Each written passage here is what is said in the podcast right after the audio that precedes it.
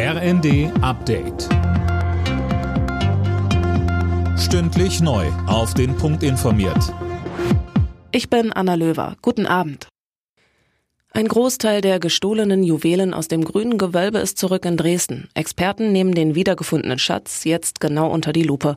Die Rückgabe der Juwelen geht offenbar auf einen Deal zurück. In Dresden stehen seit längerem sechs Mitglieder des Remo-Clans wegen des Einbruchs vor Gericht.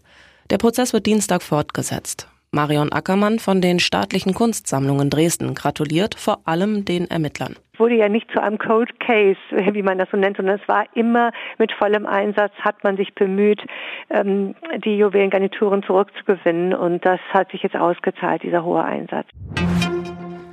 Deutschland kann auch Tempo. Kanzler Scholz hat bei der Eröffnung des ersten schwimmenden LNG-Terminals in Wilhelmshaven die Geschwindigkeit gelobt, in der die Anlagen bereitgestellt werden konnten. Das Terminal vor der niedersächsischen Nordseeküste soll helfen, die durch die ausbleibenden Lieferungen aus Russland entstandene Lücke bei der Gasversorgung in Deutschland zu schließen. Vier weitere solcher schwimmender Terminals sollen noch zum Einsatz kommen.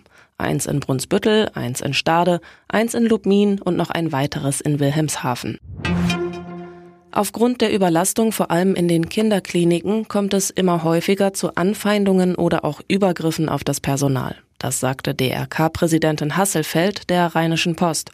Bei vielen Eltern liegen die Nerven blank, wenn sie stundenlang mit ihren kranken Kindern warten müssen. Kroatien hat sich bei der Fußball-WM in Katar den dritten Platz gesichert. Gegen Überraschungsteam Marokko setzten sich die Kroaten mit 2 zu 1 durch. Mehr von Jana Klonikowski. Für die Kroaten ist es nach Platz 2 2018 der nächste Platz auf dem Treppchen bei einer WM. Und auch für die Marokkaner ist das Turnier trotz der Niederlage ein riesiger Erfolg. Noch nie hat ein afrikanisches Team bei einer Weltmeisterschaft besser abgeschnitten. Und nach dem Spiel um Platz 3 geht es jetzt natürlich noch um den Titel. Im Finale stehen sich morgen Argentinien und Frankreich gegenüber. Alle Nachrichten auf rnd.de